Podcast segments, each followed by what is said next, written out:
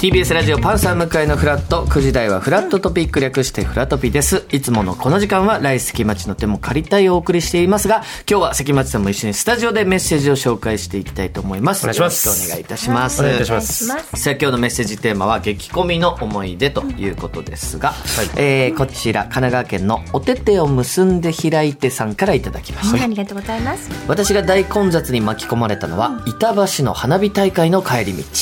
花火大会が終わりほとんどの人が駅に向かうので帰り道から駅までゆっくりしか進まないほどの大混雑、1時間ほどかけてやっと電車に乗り込むとそこには中学の時に同じソフトボール部でバッテリーを組んでいた同級生がいました、大混雑に巻き込まれたのは大変でしたがたまたま偶然久しぶりに同級生に会うことができてとても嬉しかったのを覚えていますかいいね。まあ、混雑してたからこそ出会えたっていうこれいい方のいい話、うんですそれねなかったらただただちょっと大変だったって思い出になるけどもそうですよこれのおかげで出会えたというねしかもバッテリー組んでたってねやっぱ息が合ってないと、うんそこでボールあったら始めちゃってたかもしれないですねいや俺は ねそれないと思いますねわかんないですよ俺はねそやいやれいやないいやような気がするんですよえテンション上がってやっないぱ混雑してるしはいはいはいそんな距離も絶対取れてないと思うんで、あっても、ねボールがあってもあるねもし多かし分たらそれはないで交通整理の人があの棒で打っちゃ ったりねそんなこともあるかもしれないですね奇跡みたいな。ああ打たれたなんて昔対戦校の一人で。そうですあそうあですそおう前あのこの球筋は。この球筋はってなるかもしれないですよそのどんどんドラ マが すごいいね。ねやっぱこのなんか花火大会なんていうのもね、やっぱ混みますからね、本当に。いや予想以上に混んでますしでもそういう出先で本当に偶然久しぶりみたいなそういう経験ありますか？あでもこの前それこそ年末、うんうんえーもう山手線も激混みで、あの同期のしずる村上と乗ってたら、ちょうど同じ車両に、うんあのコットンのキョンがおへーー怖いね。そう、うん。乗ってきてたまたまあんな混んでるとこに、で酒臭くて やだ。もうとんでもな い酒多分年末で多分テンション上がってたのかもしれないですけど、忘年会とかは、いそういうのの帰りだったそりうですねもう全あんま喋らず喋らず降りてきました けどでも本当続いにていきましょうはいはい続いてこちらですえー宮城県のジンさんえー50歳の方ありがとうございますう。ちの相方じゃな田いですか所仁さんがね相方です けどはい50歳の50歳なら違いますね宮城県、はい私の激コミの思い出は、い鳥羽水族館のラッコの水槽の前です鳥羽水族館にはメイちゃんとキラちゃんという名前のラッコが2頭いるのですがその餌やりの時間帯は身動きが取れないほど水槽前に人が集まります、えー激コミのわけはメイちゃんキラちゃんの圧倒的な可愛さですその姿にみんな心を奪われますいつの日かラッコは日本では見れなくなる可能性がかなり高いので、ぜひその姿を皆さんにも見ていただきたいですとうわ三重県の鳥羽水族館ええー、かわいいそのめいちゃんキラちゃん、ん。だからこう水族館とか動物園とか,、動物園の僕もあの上野動物園パンダのシャンシャンがはい中国に帰るう前に見に行ったんですけど、まあとんでもない行列でしたよその時もだからちびっ子をとにかく見せてあげたくそうて「なはんですよい」って言うんだけど時々すごいカメラを構えた、んねえ年配の方がぐーって前に行かれるからえ先にちびっ子ちゃんやりましょうとかねみんなでなんか協力してちっちゃい子前にあげたりしてたけどでそれで一人何秒とかになっちゃうんですよね結局ね、まあ決まってねうんそれこそこう「はいじゃあ次」みたいな流なっちゃうかられのベト本当コはベじアっ的なくり見ねたいんですけど、感じになうりわますすごいそれラッコ可愛いからね見れなくなる可能性が高いんですねラッコってね私昔あのアンカレッジアラスカでやっぱりテレビの取材であのセスナでそーっと降りてってもう何百頭って、うんラッコがいて、えーもう圧巻でした野生の野ラッコ生のうん群れってことですか、すごいですねすごかったそれああの貝自を分でそう叩くやつ食べてでて実際やってるんくでるすくるくるくるってね回るのよかわへえ野生いでいそれをうんでもだんだんねやっぱり絶滅していくからすごくみんな大事にしてるけどそうなると日本にもねなかなか来れなくなるもんね確かに今いてくれてるみんなを大事にしないとねそうですね続いてじゃあこちら、はいえー埼玉県のソラニンさんからいただきました私の激コミの思い出は、高校生の頃のラフォーレ原宿の冬のバーゲンの初日です懐かし20年ほど前ラフォーラ原宿のバーゲンは初日朝7時からスタートだったので、私は友人と始発で原宿に向かい入場の列に並び学校に行く前の1時間でお年玉を軍資金にしてお目当てのブランドの服を買うのが毎年恒例でしたブランドによっては初日から80から90%オフになるので人混みの中もみくちゃになりながら欲しい服をゲットしていき8時過ぎには買い物終了いやー友達と戦利品を持ってそのまま投稿して学校のロッカーで買ったものを見せ合っていました、今思えば若いからこそできた行動だなと思いますという福袋とかね。懐しいねこういうのやったよねは今買ってます福袋いや、もう買ってないけど、昔はなんか、福袋ブームみたいな。ありましたよね、だってすごいお得なんだもんでもあのひるんじゃうのね人が多すぎてはいね、、僕も代官山に一回買いに行って、もうすっごい列でないかなと思ったらなんかあったんで買ったんですけどそれ、もう子供服だったんですよ 子供服の福袋でだから余ってたんですお子よさんいない時にいない時も ちろんもうね20代の時とかうんなんか中身によ家ってね帰ってもう膝から崩れ落ちました一応来ましたけ どねなんとかなんとかピピチティとか流行ってた時期ありましたよ完ね全にへそ出しルックになりま したけど大変でしたよよか本った当確かにでも福袋であんまいい思い出ない結局欲しいもんあったなっていう経験が僕はあ最る近かでらもちょっとなんだろうなんか一応こんなの入ってますよみたいな透明であ中身を逆に見袋せでちゃうや横つにね置いてね見せてくれたりでもやっぱ福袋ってあのねがっかり感も含めてのうん福袋だったりねまあ喜びを高額のとかありますよねそうそう逆にもうあるあるすごい高額の福袋うんでもいいらないものとかをみんなで交換したりみたいなのもありましたよね、うんその場で開けてこれいらないからじゃあそれととかね、まあ、そういうのも込みで楽し楽しいかっったてりねいうそうねそうるんねですこけどの時期ならではでねえー続いてこちらラジオネームモテ女さんおーからいただきましすたごい川崎市の方、えー関町さんのさっきのおむつの話行列でおむつ、はいえーこれ真面目におすすめですよと いうこれそうなんですよ本当に僕あのー、あそれだけですかいやあなたが一回引き取ったのね僕じゃ本あ当に読んでいいですかは読んでください、はいえー人混みで身動き取れないような場面はもちろん私はコンサートや途中で退席しにくそうな講演会などもおむつを履きます実際トイレに間に合わなかったことはないですがメーカーによって違うので家でいくつかお試しして合うものをストックしていますふんわりスカートを履けば見た目も気にならずトイレの心配から解放されますよといそううか保険的にねちょっと安堵しますよねそうなんです最悪のことに向けてはい、だから僕も去年、あのサザンオールスターズのあうんあ言ってらっしラゃいイまブし行たねってましたね行かしていただいてそれこそまた津田さんと行かしていただいたんですけど、はい僕はあのその茅ヶ崎球場っていうのがあんまりトイレがないから、うんおむつをし履いてった方がいいってええーみんなえの間でもうはいそういうになってるんでだ、僕もそれあ確かになと思って津田さんに教えて、はで津田さんと僕でおむつ履いていったんですよえーめちゃくちゃトイレあってただおむつ履いてただけめちゃくちゃあるやないかってめっちすゃぐ、 すぐイライラしちゃいますね、津田さん怒らは。れました本当に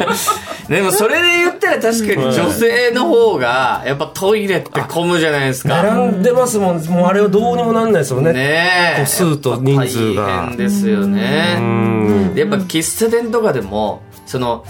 おまあしょうがないんですけど、男性用のトイレとうん、女性用のトイレと、で、男性用のトイレは男女兼用で、はいであー女性用のやつは女性用だけっていうもうこれしょうがないんすかねうーんわかりま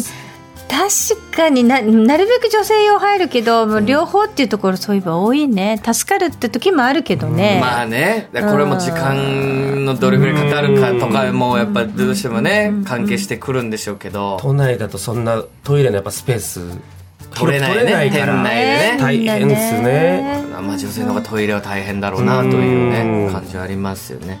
えー続いてこちらラジオネームひーちゃんばあばさん61歳の方はい練馬区の方です、えー超昔の思い出でもいいですか、ということでももちろんです1970年大阪万博の時うなわんで行すきましたよ私もね当時7歳の私が今でも忘れられないのは帰りの会場出口です、はい6歳上の兄と手をつないでいたのですが、超激混みで兄と手が離れてしまいましたあー大変気がついたら私は迷子センターにいてテレビ電話に笑顔の父が映ってほっとしたのを覚えています、えーそうなの 私の大阪万博の思い出は激混み迷子テレビ電話ですい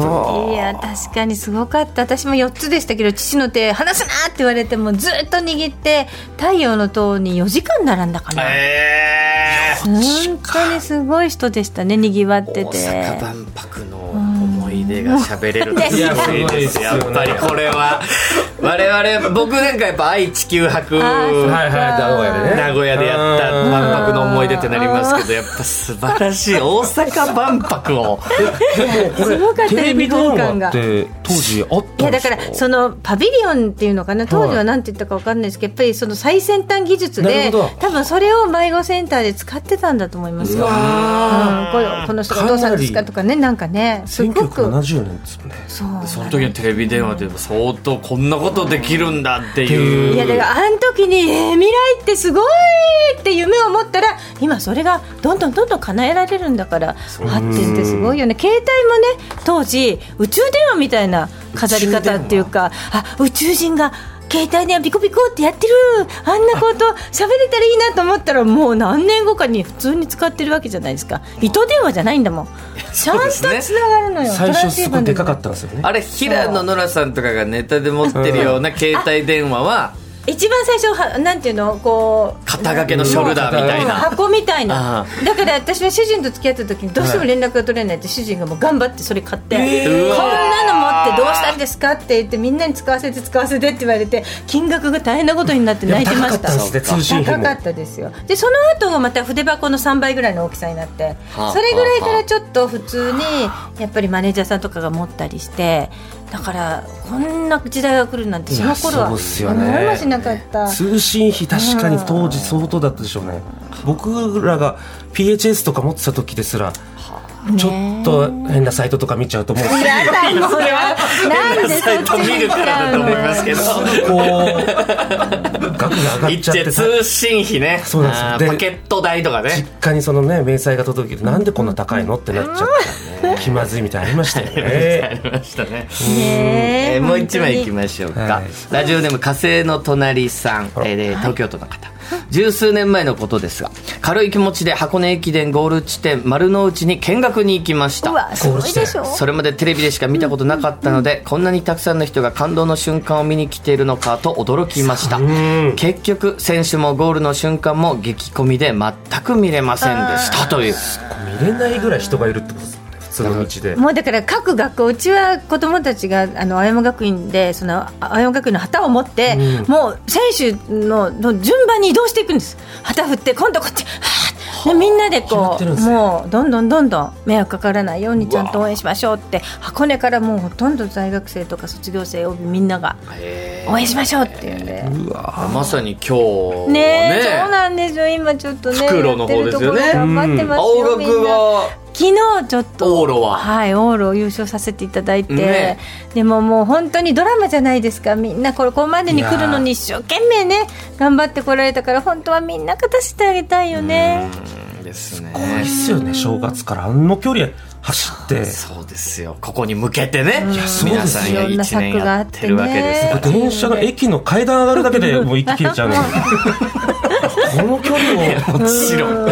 我々には、それは無理ですよ。僕と一緒にするのあれですけどもいややっぱすごいねですよ鍛えねて鍛えてね、はいここの日を迎えてね頑張っていただきたいで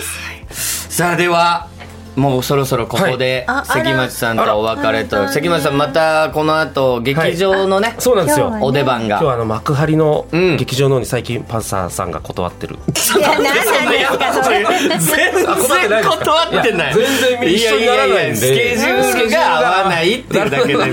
嫌なこと言う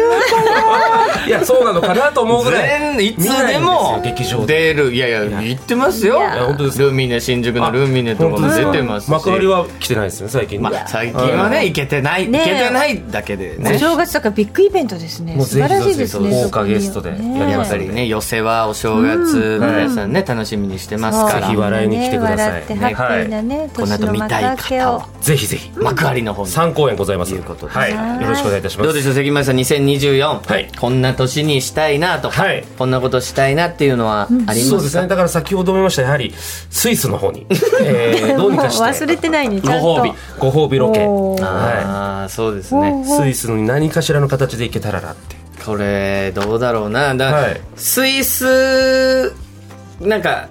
なんていうんですか、日本都内にもはいスイス料理を出すお店とかそうよねそういうなんのはかヨーロレイヘーって私が家に行ってねいやいや家に行くうん、みんなでそチうも三う田さんがー言ズフォンいデにュ行食くべながらちょっと待ってください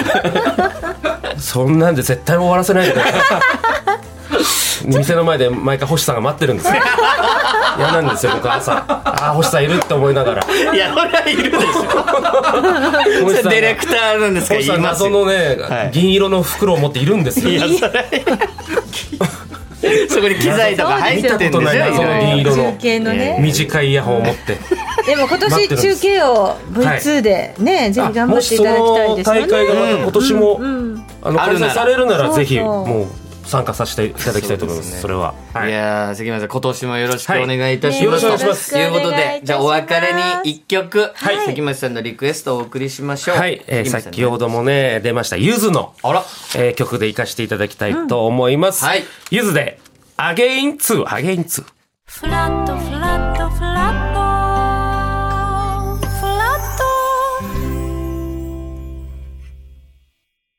塚越健二です。文化系トークラジオライフは、身近な出来事からアニメや文学、テクノロジーや社会問題まで、ワイワイ楽しく、ちょっと先を見通す、みんなで思考実験するような番組です。各種、ポッドキャストプラットフォームで配信していますので、文化系トークラジオライフで検索、ぜひフォローしてください。